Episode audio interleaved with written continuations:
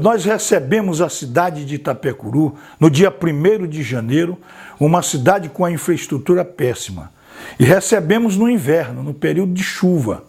O que ocorre é que as obras de engenharia no período chuvoso, elas são ineficazes, dizem os engenheiros. Eu tenho conversado muito com engenheiros que qualquer investimento de infraestrutura no período chuvoso não terá o efeito necessário. Portanto, eu peço a, a, aos itapecuruenses, aqueles que moram em Itapecuru, aquelas pessoas que residem em Itapecuru, que amam Itapecuru, que tenham paciência, até porque o município de Itapecuru já tem recursos suficientes após as chuvas para que nós possamos proceder à recuperação das nossas vias terrestres.